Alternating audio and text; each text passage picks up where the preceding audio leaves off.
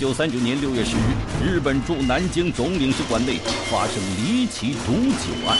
就在这时，他们发现有两个人不见了。在戒备森严的日本驻南京总领事馆内下毒，究竟是何人所为？日本总领事馆接到了一封信，真相终于大白了。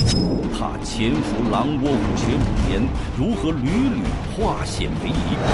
从他进入日本总领事馆的第一天起，就有一双眼睛一直在看着。一份普通的情报，化解了一触即发的危机。档案为您揭秘：一九三九，日本驻南京总领事馆毒杀案真相。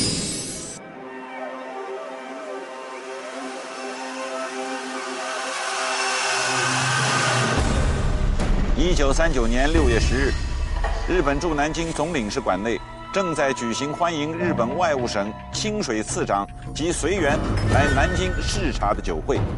就在众人酒酣耳热之际，突然有人高喊一声：“酒里有毒！”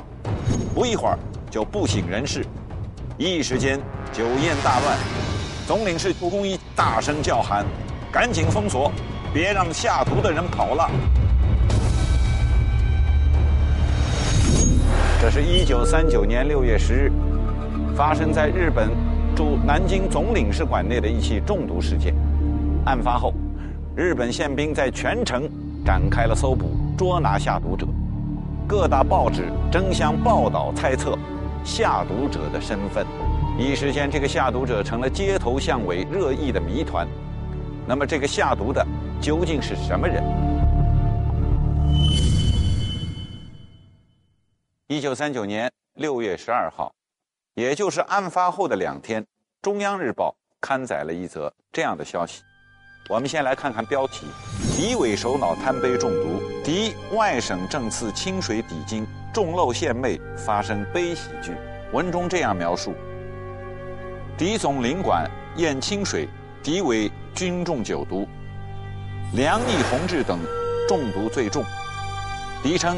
系抗日分子所为，为什么一口咬定是抗日人士所为呢？我们先一起来看一看，中毒的都是些什么人吧。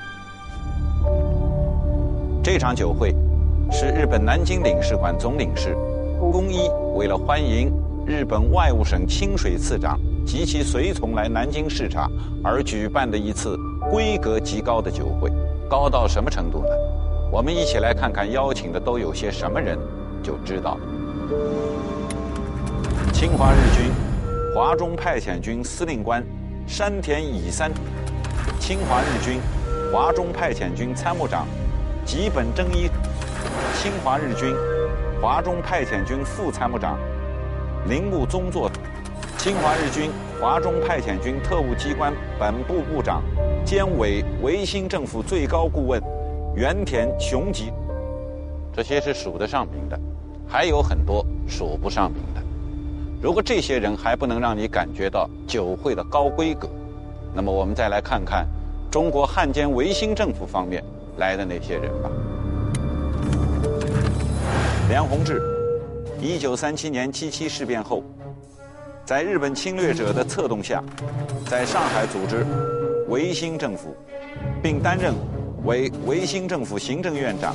卖国投敌，温宗尧，抗日战争时期依附日寇，曾充当汉奸，任伪维新政府立法院长，参与和日本华中驻屯军签订一切条约及活动，出卖国家权益。任元道，一九三七年投日，任伪维新政府绥靖部长。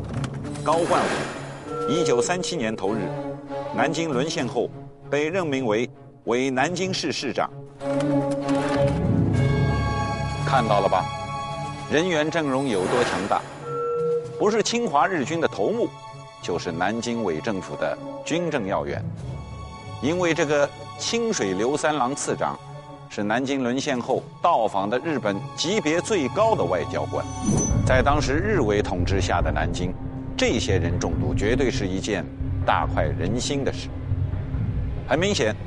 这次下毒就是冲着这群日伪头目去的，只可惜毒死的只是两名日本书记官。那么到底是谁有那么大的本事？在戒备森严的总领事馆的酒会上下毒呢？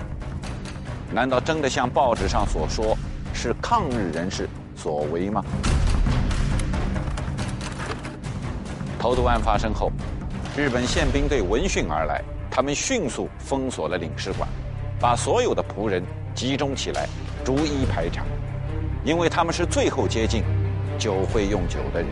就在这时，他们发现有两个人不见了，这两个人是谁呢？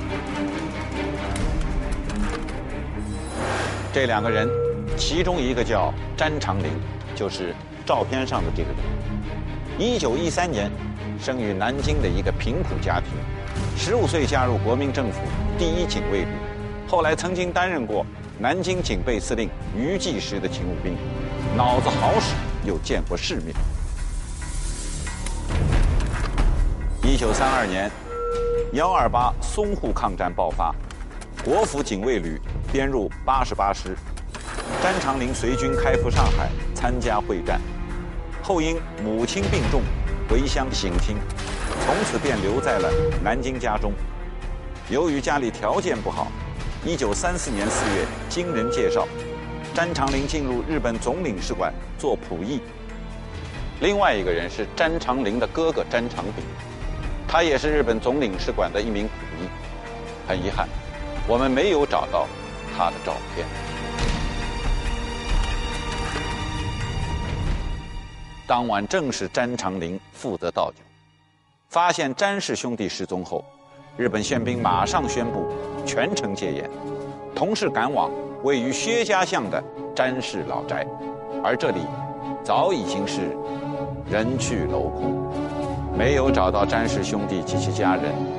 日本人一怒之下，一把火烧了詹家的房子，同时在城里发布告示，通缉詹氏兄弟及其家人。日本人的悬赏告示中是这样描述的：詹长林二十六岁，身高一丈五尺二寸，体型瘦长，皮肤清白，高鼻圆眼，短发，走路时稍有罗圈腿，身着白上衣，黑长制服裤。其实，告示上发布的信息并不准确，因为詹氏兄弟平时很不起眼。日本人也从来就没有特别注意过这兄弟俩的体貌特征。正是因为告示信息的不准确，所以日本人是很难抓住他们的。难道真的是詹氏兄弟投的毒吗？他们为什么要投毒呢？毕竟这份工作的待遇相对来说还是比较优厚的，这对詹家来说是很重要。就在这个时候，日本总领事馆接到了一封信，真相终于大白了。我们这里有一份日本稽查署长报告卷宗当中，詹氏兄弟写给日本总领事馆总领事的信。信的内容是：南京被你们日本兵占领了，我们亲眼看到了日本兵在南京烧杀奸淫的一切兽行，甚至连我们自己的家也被你们烧了，我们的妻子也被日本兵强奸了，家里的东西也被日本兵。抢劫一空，我们决心要为国报仇，为家雪耻。我们已经和日本势不两立，好汉做事一生当，我们不想再说什么假话。我们已经来到了上海，明天就要去香港。你们有本事就来捉我们吧。这样做很对不起总领事先生，深感遗憾。詹长炳、詹长林，这白纸黑字的说了，下毒的。就是詹氏兄弟，他们这么做就是为了报仇，属个人行为。总领事馆就怕没人承认呢，没想到自己找上门来了。于是总领事公一下令，一定要严查到底，挖地三尺，也要把这两兄弟给找出来。根据信件上上海邮戳的显示，詹氏兄弟早已离开了南京，公一急电上海日军宪兵队组织追捕。并派特务去香港缉拿，但是不管是香港还是上海，都没有詹氏兄弟的影子。詹氏兄弟到底在哪？案发后，日本宪兵马上就封锁了总领事馆。那么他们又是怎么出去的？在宪兵队的一再逼问下，老仆人刘玉山猛然想起。当晚宴会开场后，詹长林说肚子疼去看医生，就告假走了。詹长林逃出领事馆，骑着自行车直奔福后港的高云岭，和在那里等着自己的哥哥詹长林会合。兄弟俩向东北方向奔去，穿过玄武门，在玄武湖连人带车上小渡船，过了湖后继续骑车，不久便到了燕子矶，在那儿有一个人一直在等他。这个在燕子矶等着詹氏兄弟的叫王高科，一九三二年开始在日本总领事馆工作，詹长林就是他介绍到日本总领事馆去的。他为什么要在这儿等着詹氏兄弟呢？难道这下毒的事儿，他也有份？一个陌生人找到了在日本南京总领事馆做仆役的詹长林，从此改变了他的命运。日本人认为他根本就不具备偷情报的条件。身处虎穴狼窝，生命时刻面临危险，詹长林如何收集情报？当晚正在揭秘。原来这个王高科是潜伏在日本总领事馆内的一名军统特工。早在1933年，复兴社特务处，也就是军统的前身，就已经盯上他了。经过多次劝说，王高科同意加入特务处，利用工作和略懂日语之便，为军统搜集日伪情报。那么这个王高科是军统特务，詹氏兄弟呢？难道他们也跟军统有什么关系吗？没错，就是在王高科的介绍下，詹长林进入日本总领事馆做仆役。他的主要工作是打扫卫生、端茶送水、分发信件报刊，有时还接听电话。每天工作十六个小时，早晨五点上班，晚上九点下班，没有休息日。每隔三天还要值一次夜班，每月薪金十四块银元。詹长林做梦也想，从他进入日本总领事馆的第一天起，就有一双眼睛一直在看着他。十几天以后，有两个人找到了他。这一天，一个身穿青衣的年轻人将他带到鼓楼旅社二楼一个空房间。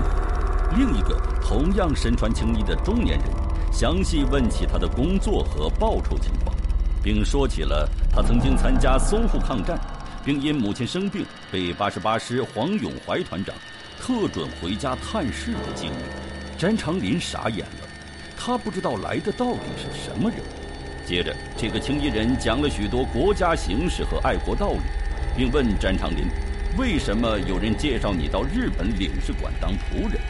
詹长林摇了摇头，表示不知道。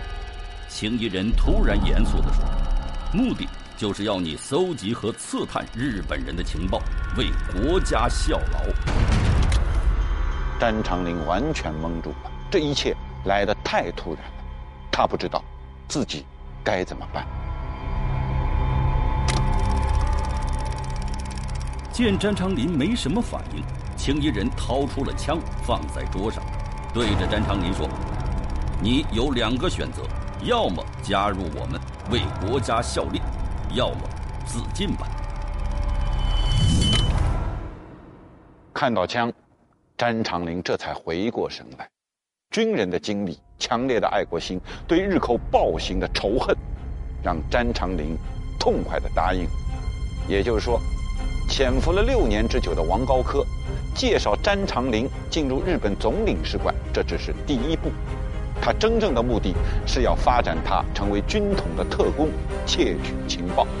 没有经过任何训练的詹长林在日本总领事馆潜伏了下来。那么，他又是如何窃取情报的呢？不容易哦，你也要做日本事，也做中国事，给你看不出来。他抽掉的心，拆掉的心啊，他有火气，呃，配着我日本人里面一个影子，我们那个木头开那个天天炒，每次听他反正我是偷偷给他炒，炒出来，拆过以后呢，把你材料炒好了，呃，一一为一一转进去，一一起起走。这是詹长林老人在世的时候，接受媒体采访时讲述的自己当年收集情报的经过。这平淡简短的描述背后，其实隐藏着很多惊心动魄的瞬间。成为特工后，詹长林表面上在干活，实际上每时每刻都在刺探、收集日本人的情报，监视领事馆内日本要人的行踪。他总是很留意废纸篓里有没有有用的文件和情报，经常找机会偷看一些信件和文件。经詹长林手进出日本总领事馆内的信函文件，他都会偷偷带回家拆开，抄写重要情报，然后再用火漆封好，盖上自行模仿复制的邮戳，再送回总领馆。从戒备森严的日本总领事馆窃取情报，一旦被发现，肯定没命，所以一定要做的不留痕迹。那么詹长林又是如何把得到的情报留下来？又怎么送出去？这是一张白纸，上面什么都没有。我们现在在上面喷一些药水，再来看一看。刚才我们只是做了一个小实验，詹长林就是用类似的方法，把情报和文件记录下来，完了再由他妻子把这些情报放在他们家堂屋。关公画像后面的墙洞里，到了一定的时间，由交通员来把它取走。开始家里人并不知道詹长林的真实身份，后来为了方便传递情报，詹长林向组织申请，把自己的身份告诉了妻子。正是凭借这种看似简单的方法，詹长林把他搜集来的情报顺利地送了出去。我们不禁要问。詹长林这么搜集情报，他本身又没有受过专业的特工训练，难道就不会被日本人发现吗？当然不是。一九三二年，日本加紧了侵略中国的步伐。同年三月一日，日本在中国东北成立了所谓的满洲国。消息传来，全国抗日呼声空前高涨。日本驻华机构为了防范，全面加强了反谍报工作。可以说，詹长林是在侵华日军的大本营里搜集情报，如处狼窝虎穴，生命时刻都面临着危险。一天下午，詹长林给总领事须磨弥吉郎端去一碗索蜜汤，须磨弥吉郎用完后，就到室外花园里耍大刀去了。此时，其他日本官员也在屋外散步、打羽毛球。詹长林见机会来了，就佯装整理办公室卫生，走到总领事办公桌前，拉开抽屉寻找密件。正在此时，楼梯响起脚步声，他急忙推好抽屉，收拾桌上餐具。进来的人是日本总领事馆警察署副署长替泽，他用怀疑的目光盯着詹长林，上前给了他一个耳光。詹长林装出十分委屈的样子。望着替泽，没做任何解释。几分钟后，替泽转身取下墙上挂着的球拍离去。事后，詹长林不断提醒自己，今后要更加谨慎行事。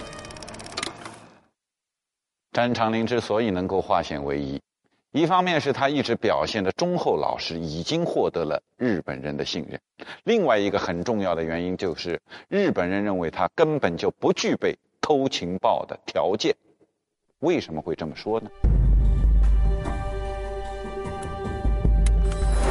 原因很简单，原来日本总领事馆在招仆役的时候，提出了四条非常严格的要求。这四条要求是：一、相貌端正、忠厚老实；二、手脚勤快、做事麻利；三、要有家人在南京。日本人这是要用家人做人质。最后一条，捕役人员必须不懂日语。可是日本人没想到，不懂日语并没有妨碍詹长林获取情报。进入领事馆不久，詹长林就获取了一条非常重要的情报：日本驻南京总领事馆副领事藏本英明突然失踪。日本人借机生事，战争一触即发。危急关头，詹长林送出的一条重要情报，让日本人惊天阴谋败露无遗。藏本英明不是死了吗？怎么又突然找到他了呢？詹氏兄弟耐心等待，终于找到了报仇雪恨的机会。档案正在揭秘。